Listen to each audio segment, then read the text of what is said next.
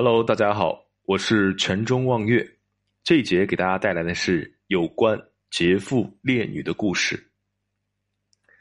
清代重礼教，不仅士林雅士如此，就连老百姓也深受毒害。《清史稿》中记载了几则有关劫富烈女的故事。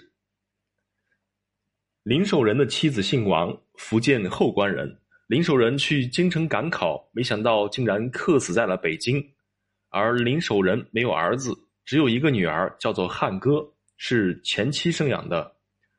等到办完林守仁的丧事，有一天，王氏给汉歌做了一双鞋子，边做边感叹：“活一天就要做一天的事儿啊！”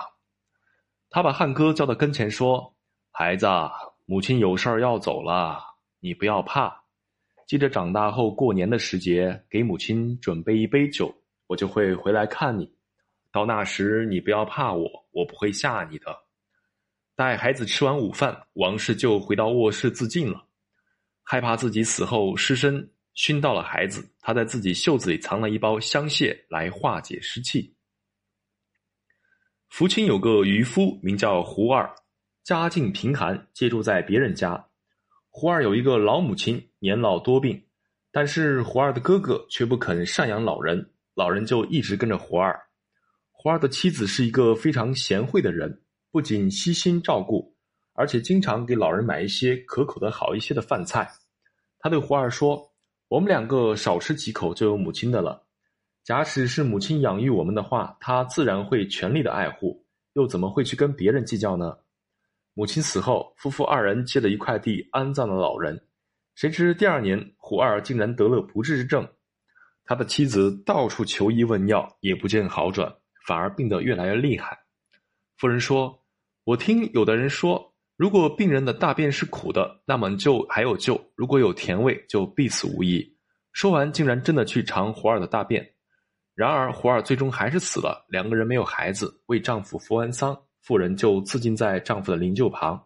县里的人们被她的贤孝和节烈所感动，纷纷捐款捐物，将她和胡二安安葬在一起。长沙人赵农的妻子姓王，赵农是个樵夫。一次上山砍柴，遇到了大风，被连根拔起的大树砸死了。王氏遗腹生子，他的娘家人可怜他贫困艰苦，屡屡劝他改嫁。王氏无奈，一天跪倒在婆婆面前，哭着说：“孩儿不孝，恐怕要劳累老人照顾这还不知道世事的孩子了。”话没说完，就痛哭起来。婆婆知道她是想死，晚上就陪着她。深夜时分，婆婆稍微打了个盹，醒来之后，王氏已经死在床头。她右手握拳，指甲都陷进了肉里，左手却直直的指着床上熟睡的婴儿。郝某相貌奇丑，个子矮矮的，一只眼睛腿瞎掉了，腿跛腿跛，而且不会说话。平时推一个小车，靠着走路，因此人们给他取个外号叫“小车”。但小车却有一个貌美的妻子，姓单，永宁人。有一次邻家妇人聊天的时候说到这些，可怜她的处境，单氏打断她说：“我怎么能嫌弃自己的丈夫呢？这是我的命，请你不要再说了。”单氏靠纺织布养活着一家，还生育了一个儿子。公婆死后，他卖掉了房子，安葬老人。以后日子更加窘迫，他常常是几天几天的吃不到饭。同族的人可怜他，送给他几斗荞麦，他却舍不得吃，做成饼卖掉，换一些更便宜的东西回来食用。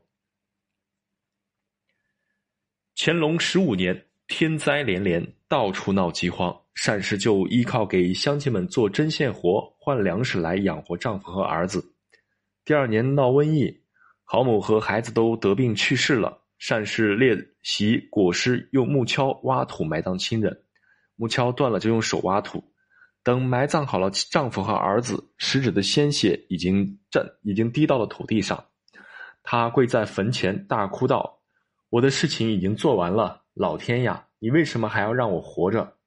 回到居住的破窑中，就一直端端正正的坐在那里，不饮不食。五天之后，饥饿而死。道光二十五年，震泽人孙氏嫁给了丁彩琴做妻子。半年以后，丁彩琴就病了。公婆说孙氏命凶克夫，经常的打骂她。孙氏怕被丁彩琴看到，总是在底下偷偷的哭泣。她卖掉自己的首饰，买来各种汤药给丈夫治病，但丁彩琴的病却越来越厉害。有一天，她把孙氏叫到跟前说：“你娘家已经没什么人可以依靠了，这里又容不下你，我就要死了。让我死不瞑目的就是对不起你呀。”孙氏哭着说：“我早已经想好了，原本不想让你伤心，所以一直不敢说。